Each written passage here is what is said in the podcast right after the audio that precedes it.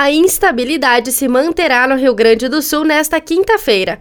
Uma massa de ar frio de forte intensidade atua sobre o estado e traz chuva para o norte e no nordeste, em regiões como o Alto Uruguai, Planalto, Serra, Aparados e Litoral Norte. O sol predomina no centro, oeste e sul do estado.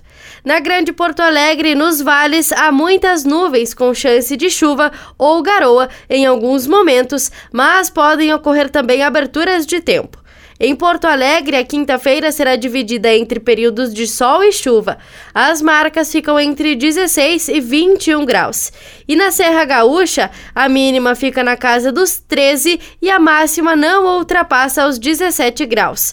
A chuva que era prevista para se afastar nesta quinta-feira deve permanecer até amanhã de sexta na região da Serra. Da central de conteúdo do Grupo RS com o repórter Paula Bruneto. So